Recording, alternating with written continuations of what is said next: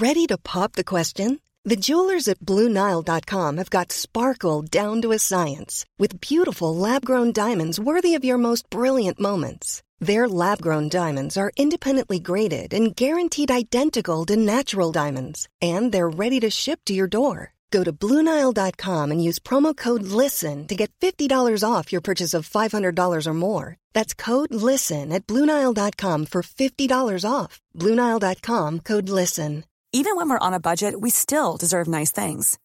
Quince is a place to scoop up stunning high end goods for 50 to 80% less than similar brands. They have buttery soft cashmere sweaters starting at $50, luxurious Italian leather bags, and so much more. Plus, Quince only works with factories that use safe, ethical, and responsible manufacturing. Get the high-end goods you'll love without the high price tag with Quince. Go to quince.com/style for free shipping and 365-day returns.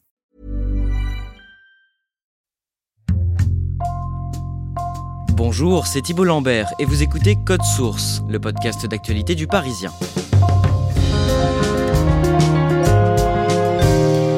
Le procès des attentats du 13 novembre se poursuit à Paris. Pendant près d'un mois et demi, jusqu'au vendredi 15 avril, la Cour d'assises spéciale a consacré ses débats à toute la période allant de la fin de l'été 2015 jusqu'au soir des attaques. Les enquêteurs et les 14 accusés présents à l'audience ont été interrogés sur l'organisation de ces attentats et le déroulé précis de cette soirée qui a fait 130 morts à Paris et Saint-Denis. Une séquence qui s'est terminée par un véritable coup de théâtre pour la première fois, le principal accusé, Salah Abdeslam, le seul survivant du commando terroriste, a accepté de livrer en longueur sa version des faits. Avec nous dans Code Source, deux journalistes du service police-justice du Parisien qui se relaient pour couvrir cette audience historique, Pascal Aigret et Timothée Boutry.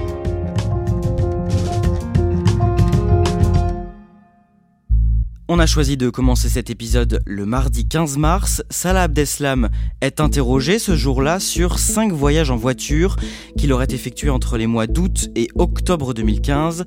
Il est accusé de s'être rendu en Allemagne et en Hongrie pour aller chercher plusieurs djihadistes, dont des membres du commando terroriste, et pour les ramener en Belgique. Pascal Aigret, décrivez-nous l'attitude de Salah Abdeslam ce jour-là pendant l'audience. Moi, je le qualifie d'insolent, euh, de provocateur, euh, d'arrogant. Ça fait monter une sorte de tension dans la salle d'audience. On a l'impression que le président euh, se laisse un petit peu dépasser même. Il se prend plein de réflexions du genre est-ce qu'on peut pas faire une petite pause lui demande Salah Abdeslam. Il va jusqu'à dire à une avocate de partie civile qui lui pose une question ça y est, est-ce que vous avez accouché? L'atmosphère va finir par vraiment dégénérer finalement. À deux reprises pendant l'audience, la salle répond de manière ironique aux provocations de Salah Abdeslam par des applaudissements. La première fois, personne ne relève, euh, ni la défense, euh, ni le président, dont c'est le rôle. Et euh, il y a même une deuxième salve d'applaudissements et des échanges vraiment aigre-doux entre le président et un avocat de la défense qui cherche à parler et dont le président n'ouvre pas le micro. Un enchaînement comme ça d'incidents qui crée une très très forte atmosphère de tension. Et cette atmosphère très tendue a abouti à un incident surprenant en fin de journée toute la défense décide de quitter la salle d'audience. On est à un moment du procès où on a vraiment le sentiment d'un manquement ce jour-là du président à son devoir de police de l'audience, plus globalement euh, d'une fatigue générale en fait. Le jeudi 17 mars, trois autres accusés, Osama Krayem, Sofiane Ayari et Mohamed Bakali, refusent de répondre aux questions de la Cour. Pascal Aigret, ce silence de certains accusés depuis des mois et le comportement de Salah Abdeslam finissent par beaucoup peser sur ce procès. À ce moment-là euh, du procès, pour les parties civiles, c'est un peu euh, un coup dur, en fait. À quoi bon? C'est ce que me dit le père euh, d'une victime du, Bataclan, qui se réveille le matin, il regarde la photo de sa fille et il, revient quand même au procès, mais en se disant, mais bon, à quoi ça sert, en fait? Un autre qui tient une chronique quotidienne, ce jour-là, écrit une chronique très triste en, disant qu'il se demande finalement si tout ce procès a un sens. Voilà, donc ça perturbe tout le monde et ça crée beaucoup de frustration. Le mardi 22 mars, c'est au tour de Mohamed Abrini, 37 ans, le deuxième accusé le plus important de ce procès d'être interrogé. Timothée Boutry, son audition sur les préparatifs des attentats tombe le jour d'un triste anniversaire. Oui, le 22 mars, c'est le jour des attentats de Bruxelles qui se sont déroulés le 22 mars 2016, qui ont été perpétrés par la même cellule en fait. Évidemment, euh, c'est important parce qu'en plus, Mohamed Abrini avait un rôle dans ces attentats de Bruxelles. C'est le fameux homme au chapeau qu'on voit à l'aéroport de Zaventem en train de pousser une valise remplie d'explosifs. Alors il renoncera à faire sauter sa valise ce jour-là. Mais évidemment, l'audition de Mohamed Abrini ce jour-là est extrêmement symbolique. Comment se passe son interrogatoire ce jour-là? D'emblée, il fait un aveu majeur puisqu'il dit euh, j'étais prévu pour le 13. On se doutait bien qu'il avait un rôle majeur et là il dit oui j'étais prévu pour être membre du commando. Donc c'est effectivement extrêmement important parce que c'est la première fois qu'il le reconnaît, qu'il le dit aussi clairement. Et il promet de donner des détails un peu plus tard, hein, c'est ça? Il fait un peu du teasing puisqu'il dit moi je serais entendu précisément sur les événements du 13 novembre et euh, j'en dirai plus à ce moment-là et même le président à la fin sourit et dit on espère que vous serez dans ce même état d'esprit à ce moment-là. Mohamed Abrini donne aussi ce jour-là des informations sur le coordinateur présumé des attentats, Abdelhamid Abaoud, mort, on le rappelle, pendant l'assaut des forces de l'ordre à Saint-Denis, quelques jours après le 13 novembre. Oui, au détour d'une euh, question, euh, il raconte que, euh, alors il n'a pas la date exacte, fin août, début septembre, plus probablement début septembre, il a rencontré Abdelhamid Abaoud. Abdelhamid Abaoud, on sait qu'il est impliqué dans l'attentat du Thalys, et après il disparaît complètement des écrans radars jusqu'au 12 novembre, et lui dit comme ça, ah bah oui, moi je l'ai vu à Charleroi, et là, bah on sait que assez tôt finalement, sans doute début septembre, il est déjà en Belgique et en train évidemment de préparer les attaques qui vont se produire. Les 23 et 24 mars, un enquêteur belge détaille par visioconférence le contenu de l'une des plus précieuses pièces à conviction de ce procès, un ordinateur retrouvé dans une poubelle à Scarbeck dans la banlieue de Bruxelles le jour des attentats en Belgique. Les données de cet ordinateur ont été supprimées mais les experts ont réussi à reconstituer l'arborescence de tous les dossiers dans le disque dur. Trois d'entre eux attirent à l'époque l'attention des enquêteurs. Un premier intitulé Explosif, un deuxième intitulé Cible. Qu'est-ce qu'on retrouve dans le troisième, Pascal Aigret? Il y a euh, ce troisième euh, fichier qui s'intitule 13 novembre. Il y a un sous-fichier qui euh, s'intitule Groupe français, sans doute pour parler du Bataclan, et il retrouve une image du Bataclan. Et puis il y a deux autres sous-fichiers là qui sont beaucoup plus mystérieux. Il y a un qui s'appelle groupe métro. Donc euh, on sait aujourd'hui qu'il n'y a pas eu d'attaque dans le métro, mais euh, c'est une question du procès de savoir si quelque chose était prévu finalement dans le métro parisien. Puis un cinquième sous-fichier qui s'appelle le groupe Schiphol, du nom de l'aéroport d'Amsterdam, qui suggère que quelque chose devait se passer dans cet aéroport. et ce qui sera vérifié plus tard, c'est que deux des accusés se sont effectivement rendus le 13 novembre 2015 à Schiphol. Et donc cet ordinateur, il permet de savoir à quel moment la date et les cibles des attentats ont été décidées, c'est ça? Ce qui est certain, c'est que la création euh, de ce fichier 13 novembre, ça date du 7 novembre. Donc à minima, le 7 novembre, la cellule euh, terroriste euh, a choisi la date du 13 novembre pour agir.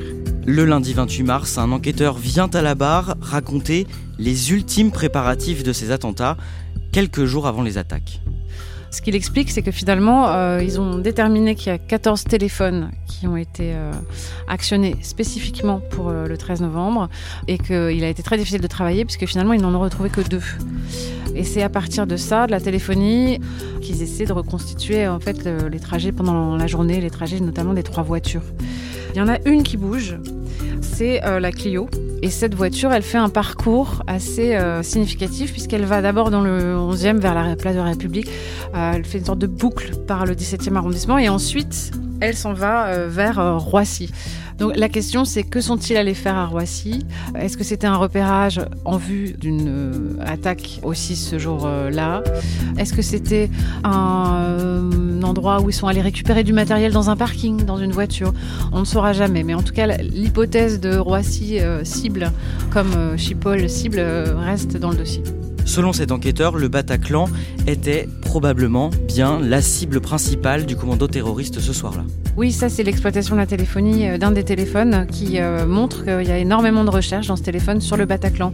Les horaires de la salle de concert, le plan de la salle de concert, qui est le groupe qui joue ce soir-là? Euh, et ce que pense cet enquêteur, c'est que finalement l'attaque du Bataclan c'est la cible principale, que toutes les autres ne servent qu'à faire diversion pour attirer et désorganiser les services de secours et les services de police.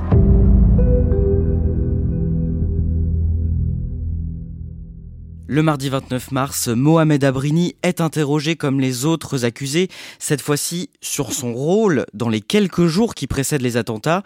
Et la Cour attend bien sûr qu'il développe ses aveux de la semaine précédente. Timothée Boutry, comment se passe le début de cette audition? Il confirme que oui, il va bien détailler euh, ce qu'il avait laissé entendre la dernière fois, à savoir qu'il euh, devait bien faire partie des commandos du 13 novembre. Et il sort cette théorie que c'est suite à son renoncement que la cellule aurait fait appel à Salah Abdeslam. Voilà, donc c'est l'idée d'un terroriste par substitution. Ça suscite beaucoup de questions, on lui demande de, de détailler, et là, dès qu'on rentre dans les détails, Mohamed Abrini, il est beaucoup plus filandreux. Mais disons que la thématique générale, c'est je devais en faire partie, j'ai renoncé, et on a pris Salah Abdeslam à ma place. Et donc selon lui, à quel moment est-ce qu'il se désiste? Il fait partie de ce que lui-même appelle le convoi de la mort, c'est-à-dire c'est euh, le voyage des trois voitures qui euh, ont à leur bord les futurs membres du commando, qui partent de Belgique pour rejoindre la région parisienne. Une fois arrivé euh, le soir en région parisienne, c'est là qu'il va dire que non, non, il se désiste et qu'il va repartir en fait. Voilà, c'est comme ça que lui décrit la manière dont ça s'est passé. Comment réagit l'accusation à l'écoute de cette version? L'accusation est sceptique. On s'étonne qu'il ait pu se désister de manière si tardive. L'avocat général dit pour une opération aussi importante, on ne va pas se contenter de quelqu'un qui hésite.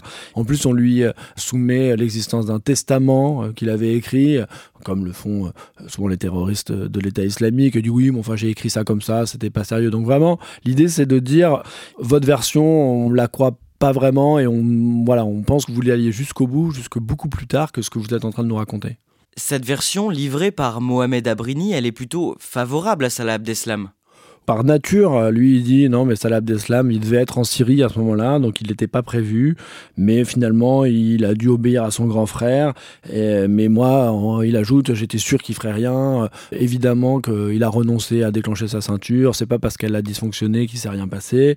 Euh, il dit, moi, le soir du 12 novembre, j'ai vu tous les membres de la cellule, j'ai vu qui était déterminé et qui ne l'était pas, et Salah Abdeslam ne l'était pas. Le lendemain, Salah Abdeslam est interrogé à son tour sur les quelques jours qui précèdent les attentats. Il peut donc répondre à la version livrée par son ami d'enfance Mohamed Abrini.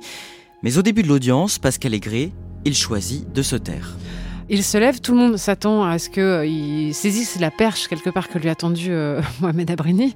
Et non, il dit euh, Ah bah aujourd'hui, finalement, j'ai décidé de faire usage de mon droit au silence. Et là, c'est vraiment un énorme soupir, de, un oh de stupéfaction, de dépit qui jaillit de toutes les salles d'audience qui sont euh, destinées au, procès. Un énorme sentiment de déception. Et ce dépit se lit sur le visage du président qui, fronce les sourcils et qui dit euh, Ah, ben alors ça, ce n'était pas du tout prévu. Timothée Boutry, maître Claire Josserand-Schmidt s'avance devant le box pour poser des questions malgré tout à Salah Abdeslam. D'abord, rappelez-nous qui est cette avocate. Alors c'est une avocate qui défend notamment euh, l'association française des victimes du terrorisme, la FVT, donc elle, a une grande connaissance de cette matière-là. Depuis le départ, elle a noué une espèce de relation avec Salah Abdeslam. Elle a réussi à créer un dialogue plutôt qu'une relation. Voilà, on sent qu'il y a une espèce de respect mutuel qui s'est instauré entre eux. Et donc là, quand cette avocate se lève, on se dit bah peut-être qu'elle va réussir à, le faire parler. Racontez-nous son échange avec Salah Abdeslam. Alors Claire Jostran-Schmidt lui dit euh, Vous savez, la dernière fois, euh, euh, vous avez posé une question sur votre adhésion à l'État islamique et vous m'aviez dit Oui, c'est une bonne question, mais je vous répondrai plus tard. Vous m'aviez promis. Voilà. Est-ce que vous entendez tenir votre promesse, en fait? Et là, pas vraiment de réaction, mais on sent qu'il est plus attentif, Salah Abdeslam. Donc elle dit, vous savez, les parties civiles sont prêtes à entendre beaucoup de choses, elles ont besoin de comprendre. Est-ce que ça, vous, vous comprenez? On voit qu'il hoche la tête. Donc déjà, on sent qu'il y a quelque chose qui se passe un petit peu parce que jusque-là, il regardait plutôt ailleurs. Donc elle dit, euh, vous savez, moi j'ai beaucoup de questions, donc euh, elle va égrener une série de questions sur notamment euh, le dernier repas avec sa compagne pendant lequel il pleure, ce repas du 10 novembre où il dit non mais si je pleure c'est pas parce que je sais que je vais mourir, c'est parce que je sais que je vais partir en Syrie, donc il est toujours sur cette hypothèse-là. Mais disons que voilà, le dialogue s'instaure vraiment. Finalement, la parole passe à d'autres avocats, et puis là, maître Joss Schmidt se dit que peut-être il faut qu'elle repose d'autres questions, puisqu'elle sent qu'il y a quelque chose à tirer. Le président fait l'amour, on sent clairement qu'il est jaloux. Hein. Il aurait bien aimé que ce soit lui qui fasse accoucher Salah Abdeslam, et c'est pas le cas. Et donc finalement, elle repose une série de questions sur cette soirée. Et elle arrive à lui faire dire des choses. Oui, des choses importantes, euh, notamment euh, pour la première fois, il reconnaît que euh, son grand frère Brahim l'invite à aller rencontrer Abdelhamid Abaoud le 12 novembre et que c'est à ce moment-là que le coordinateur des attentats va le convaincre. Il dit c'est là que tout va changer pour moi. Et ensuite, il, dit de manière très claire là, alors il avait déjà laissé entendre qu'il a renoncé à, actionner sa ceinture. Claire Josserand Schmitt lui dit Vous avez renoncé Et il répond C'est ça. Pas par lâcheté, pas par peur, c'est parce que je voulais pas, c'est tout. Et il dit après, euh, j'ai menti à mes camarades, c'est parce que j'avais honte de ne pas avoir été jusqu'au bout, euh, j'avais peur du regard des autres, mais vraiment il est très clair et dit, j'ai renoncé à faire actionner ma ceinture explosive ce soir-là. On fait un saut dans le temps le mercredi 13 avril. Salah Abdeslam doit être interrogé pour la dernière fois sur les événements qui l'ont conduit à cette soirée du 13 novembre 2015. Son ami d'enfance Mohamed Abrini est interrogé juste avant lui. Il confirme une nouvelle fois qu'il a demandé à un taxi parisien de le ramener en Belgique dans la nuit du 12 au 13 novembre. Il dit qu'il a découvert avec étonnement que les attentats étaient en cours le soir du 13 novembre alors qu'il était dans un café pour regarder le match France-Allemagne, puis il explique qu'après cela, il a rejoint une planque de la cellule terroriste en Belgique. Pascal Aigret, l'interrogatoire de Mohamed Abrini se termine, reprise de l'audience vers 18h15. Le président demande à Salah Abdeslam de se positionner devant le micro. Et alors, bizarrement, le micro est plié en deux vers le box. Euh, donc, on voit Salah Abdeslam se lever, triturer le micro. On entend, ah, il est fatigué, il parle du micro. Euh, il a l'air plutôt détendu, calme. Euh, il est presque souriant. Pour cet interrogatoire, on sent qu'il s'est presque apprêté. Il a les cheveux gominés en arrière. sa barbe est bien taillée. il est très chic. Il a un polo gris et blanc rayé et une sorte de marinière. En le voyant manipuler le micro, le président dit euh, Ah, ben c'est bon signe. Et euh, Salah Abdeslam dit Oui, oui, aujourd'hui, je vais m'exprimer. J'ai choisi de parler. Donc là, euh, j'allais dire, c'est presque l'effet inverse de la fois d'avant. C'est que tout le monde est surpris qu'il sorte de son silence. Et d'emblée aussi, il dit qu'il va s'exprimer, y compris sur les périodes qui intéressent la Cour, c'est-à-dire sa nuit du 13 novembre. Qu'est-ce qu'il dit d'abord sur son rôle dans la préparation des attentats? Comment c'est venu? Euh, il explique qu'il euh, a fini par savoir que son frère Brahim, son frère euh, aîné, n'était pas allé en Turquie mais en Syrie. Que Brahim lui a dit à peu près à l'été 2015 que lui, à ce moment-là, il a réfléchi, il avait très envie de partir en Syrie à son tour. Donc il demande à son frère de l'aider à trouver un passage. Et que finalement, son frère lui dit non, non, toi, il vaut mieux que tu restes parce que c'est compliqué en ce moment de passer, qu'il y a beaucoup de bombardements. Tu restes avec moi en Belgique et tu m'aides à travailler. Donc lui, il explique que finalement, quand il va chercher euh, des membres du commando en Hongrie et en Allemagne, c'est pour aider son frère. C'est assez ambigu parce qu'il dit pas je sais que c'est des euh, futurs combattants euh, qui vont perpétrer les attaques avec nous. Que finalement l'attaque en elle-même, il l'apprend que le 12 novembre et qu'Abaoud veut le convaincre de participer aux commandos qui vont attaquer Paris. Il avait déjà évoqué au cours de l'instruction cette rencontre avec Abdelhamid Abaoud le 12 novembre, la veille donc des attentats, mais cette fois-ci, il en livre les détails. Selon lui, c'est la première fois qu'il le revoyait depuis son départ en Syrie. Comment se passe la rencontre selon sa version? En fait, il est conduit par son frère Brahim dans une planque à Charleroi et euh, Abdelhamid Abaoud lui explique donc qu'il va y avoir une attaque en France et lui dit euh, Toi, il faut que tu en fasses partie, tu porteras une euh, ceinture explosive, tu iras à l'endroit qu'on te désignera et tu te feras exploser. Il dit qu'il est choqué, qu'il dit à Abdelhamid Abaoud qu'il n'est pas prêt, que c'est pas. Il répète plusieurs fois J'ai senti que j'étais pas vraiment prêt pour ça. Abaoud lui aurait dit Mais tu comprends, si tu vas en Syrie, de toute façon, tu risques de te faire attraper sur le trajet. De toute façon, tu termineras en prison. Euh, donc, autant que tu viennes participer avec nous euh, à une action kamikaze. Quelques heures plus tard, il part donc avec les autres membres du commando dans ce fameux convoi de la mort. Trois voitures qui partent des planques belges jusqu'aux appartements loués en région parisienne. Timothée Boutry, à l'audience, Salah Abdeslam livre sa version de la soirée du 13 novembre 2015. Ce qui est le plus important, c'est qu'il euh, développe cette idée selon laquelle on va lui assigner une mission qui est donc d'abord de déposer les membres du commando euh, terroriste du Stade de France. Et ça, on sait qu'il va le faire parce que c'est totalement établi. Euh, il conduit la voiture, il dépose les deux Irakiens et Bilal Adfi qui vont se faire exploser aux abords du stade.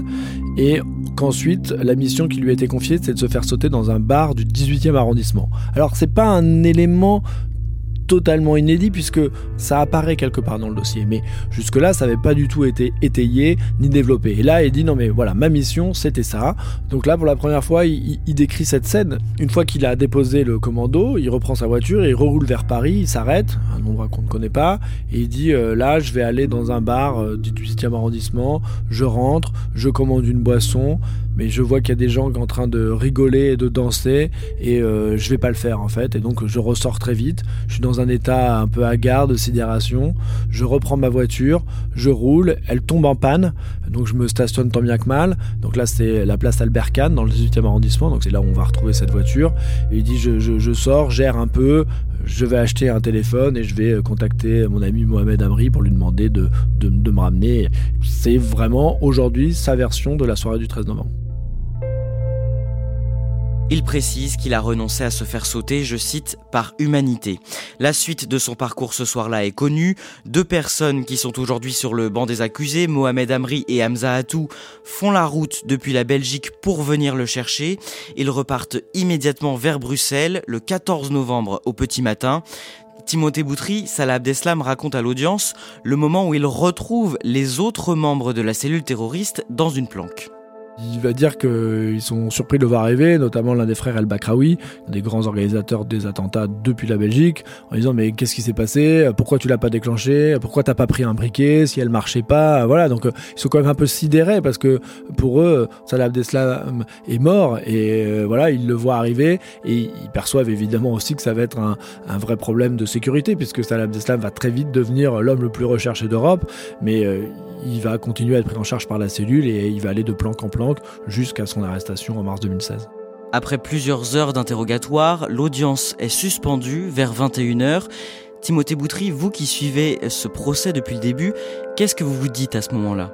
On se dit qu'on a vécu un moment d'audience. La version de Salah Abdeslam sur ce qui s'est passé le 13 novembre, en fait, on l'attend depuis le départ, on l'a jamais eu. Dès la sortie, euh, les partis civils euh, manifestent leur scepticisme. On y adhère, on n'y adhère pas, mais en tout cas, on a eu la version de Salah Abdeslam. L'interrogatoire de Salah Abdeslam se poursuit le lendemain, et cette fois-ci, il répond notamment aux questions de l'un des avocats généraux qui représente l'accusation dans ce procès. Oui, en fait, c'est le, ça va être son contre-interrogatoire, euh, si je puis dire, puisque là, il a juste répondu aux questions de la Cour. Donc, euh, d'emblée, Nicolas Braconnet dit, euh, en fait, c'est assez facile de choisir le moment où l'on parle parce que ça permet de s'adapter au débat. En fait, sous-entendu, vous prenez la parole en dernier, vous savez tout ce qui s'est dit, donc vous allez ajuster ce récit par rapport à ces éléments-là. C'est un peu ce qu'il lui dit. Il lui dit notamment, vous dites que vous vous engagez que le 12 novembre, mais sauf que dès le 10, vous créditez votre compte en banque et vous participez à la location des voitures. Évidemment, vous l'avez fait avant, donc euh, vous vous êtes pas engagé de manière si tardive. Mais même à la fin, euh, l'avocat général lui dit, euh, vous savez, on a des éléments, on a des billes, que vous ayez renoncé ou non, finalement, c'est important pour vous, mais pour nous, c'est pas si important parce que c'est pas ce qui est décisif pour établir votre rôle lors de cette soirée-là. Pascal Aigret, Salah Abdeslam est ensuite interrogé par les avocats des parties civiles. Comment ça se passe? Ce jeudi soir-là, les parties civiles ont vraiment tellement de questions à poser que c'est un florilège de questions qui partent un petit peu euh, dans tous les sens, notamment sur la question de la cible de ce bar du 18e dont tout le monde aimerait connaître euh, la localisation. Mais Salah Abdeslam n'est plus capable de le localiser. Il y a d'autres questions qui expriment du scepticisme face à sa version, euh, à sa vérité, et notamment, euh, mais pourquoi euh, vous auriez eu une cible à frapper tout seul alors que tous les autres commandos, Bataclan, Terrasse ou Stade de France, ils étaient plusieurs?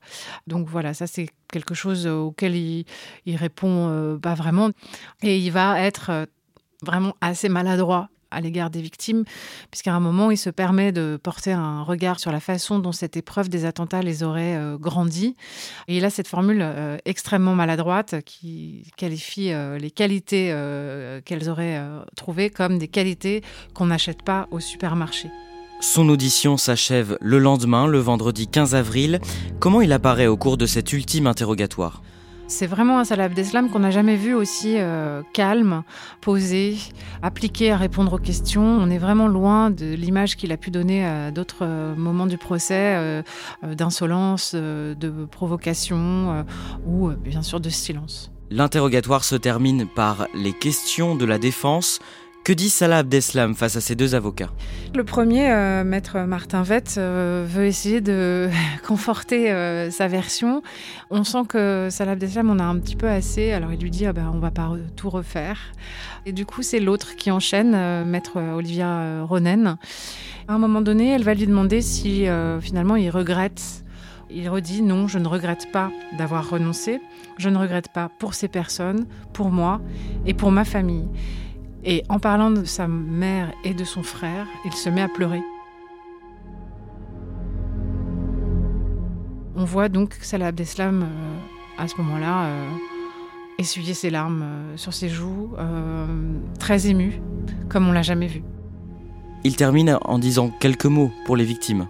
Il dit Cette histoire du 13 novembre s'est écrite avec le sang des victimes. C'est leur histoire et moi j'en fais partie. Ils sont liés à moi et je suis liée à eux. Et après, il leur demande pardon. Il leur présente ses excuses et ses condoléances. À ce moment-là, dans la salle, il y a un silence.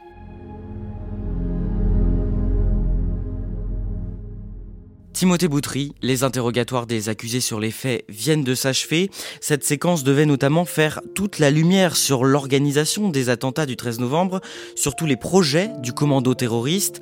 Ce procès peut-il encore permettre de connaître toute la vérité? Non, je crois qu'il faut être clair, il y a des choses qu'on ne saura jamais. On a parlé de Schiphol, l'aéroport d'Amsterdam, et sachant que les deux accusés qui se sont rendus, Sofiane Nayari et Osama Krayem, gardent le silence. Donc euh, bon, bah, là, on que se poser des questions.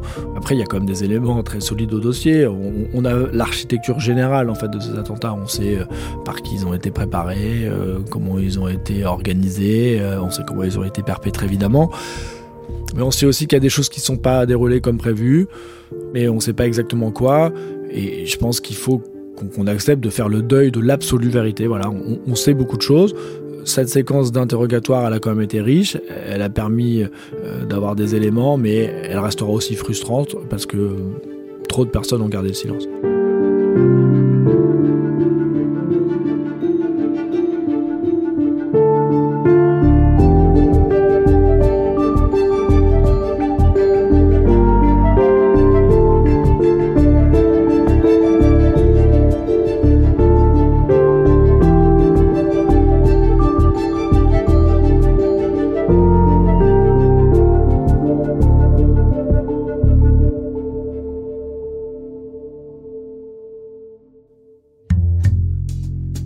Merci Timothée Boutry et merci Pascal Aigret. Je rappelle que tous vos comptes rendus de cette audience historique sont à retrouver sur leparisien.fr.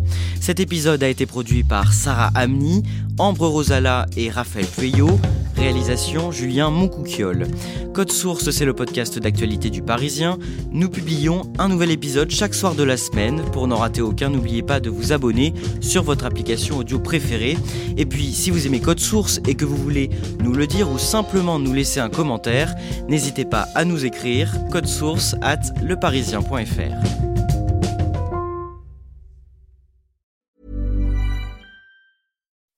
When you make decisions for your company, you look for the no-brainers. If you have a lot of mailing to do, stamps.com is the ultimate no-brainer. Use the stamps.com mobile app to mail everything you need to keep your business running with up to 89% off USPS and UPS. Make the same no-brainer decision as over 1 million other businesses with stamps.com. Use code program for a special offer. That's stamps.com, code program.